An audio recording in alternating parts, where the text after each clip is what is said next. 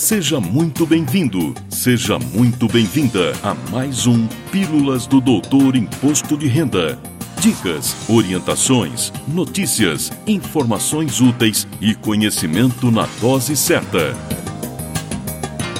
Com vocês, o professor Walter Kopp. Olá, vamos falar de imposto de renda e voltamos ao assunto renda variável, sobre o qual já conversamos há cerca de um mês e meio atrás. Mais precisamente, no episódio 14 que foi ao ar no último dia 6 de abril. E a motivação é dupla. Primeiro, porque o assunto renda variável, bolsa de valores, ações, etc., continua em alta. Se no episódio 14 estávamos falando do atingimento de 3 milhões de CPFs operando na Bolsa de Valores, agora com os dados fechados de abril último, esse número atingiu 3 milhões e 700 mil pessoas, que só no mês passado movimentaram mais de 500 bilhões de reais na Bolsa de Valores. Os números falam por si só. Renda variável continua em alta mesmo com a retomada no movimento de alta da taxa básica de juros da economia, a taxa Selic, que sinaliza uma reacomodação em um patamar bem acima dos 2% ao ano em que esteve de agosto do ano passado até março deste ano, quando, em 18 de 3, o Comitê de Política Monetária do Banco Central, o Copom, subiu a taxa em 0,75% e repetiu a dose no início de maio, passando a taxa para 3,5% ao ano.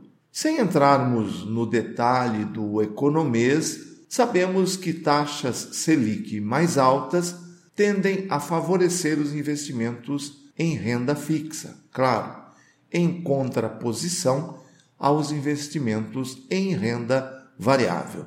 Mas, pelo próprio comportamento do mercado, fica claro que ainda estamos distantes de sentir essa mudança no perfil dos investimentos. O segundo motivo é pessoal Aqui na Doutor Imposto de Renda não se fala em outro assunto.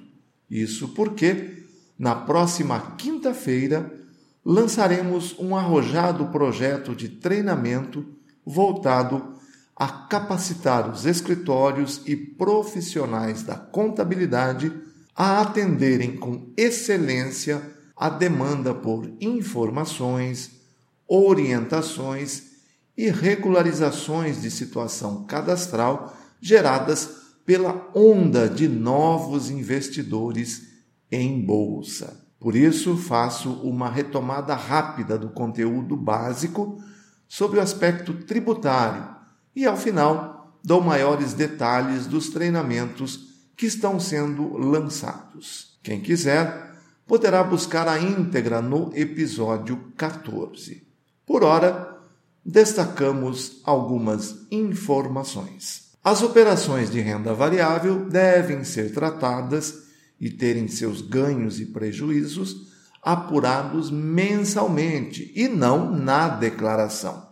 Eventuais ganhos apurados mensalmente estão sujeitos à tributação, cujo recolhimento deve ser feito até o último dia útil do mês seguinte: na apuração, posso até misturar mercados e recolher em um único DARF, mas nunca posso misturar o que a Receita chama de operações comuns, ou seja, aquelas que têm seu início e encerramento em datas distintas, com as operações de day trade, aquelas que têm o seu início e seu encerramento na mesma data, com o mesmo ativo e mesma corretora.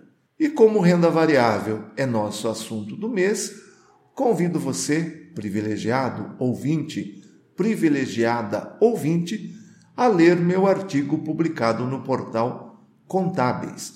É só digitar contábeis.com.br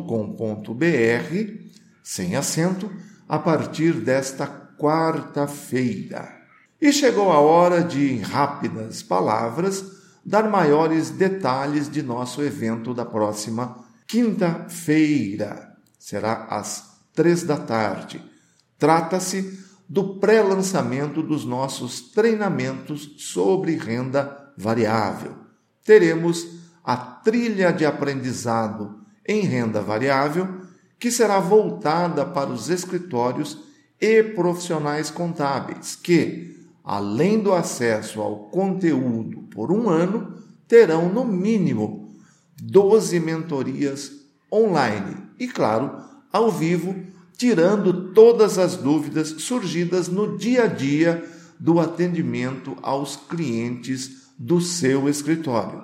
Já para o próprio investidor, teremos uma versão do treinamento sem a mentoria, com acesso também por 12 meses. Inovamos no formato e na próxima quinta-feira faremos uma mentoria de no mínimo duas horas, online e ao vivo, tirando todas as dúvidas dos presentes, mediante um pequeno investimento que será integralmente devolvido na forma de desconto para todos os participantes que adquirirem os cursos. Para tornar nossos cursos produtos únicos no mercado, conto com o grande reforço da presença da professora Daniele Cardoso, que é especialista em renda variável e investimentos. Desta forma, teremos conteúdo confiável no aspecto tributário, sob minha responsabilidade,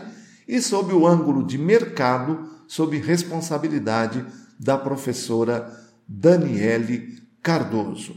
Para saber mais e participar, visite nosso site doutorir.com que lá tem um banner em destaque e que te leva para a plataforma para maiores informações. Ficamos por aqui e agradecemos mais uma vez o carinho de sua audiência. E não se esqueça de se inscrever e curtir nosso podcast e nossos episódios. E, claro, deixar seu comentário. Valeu!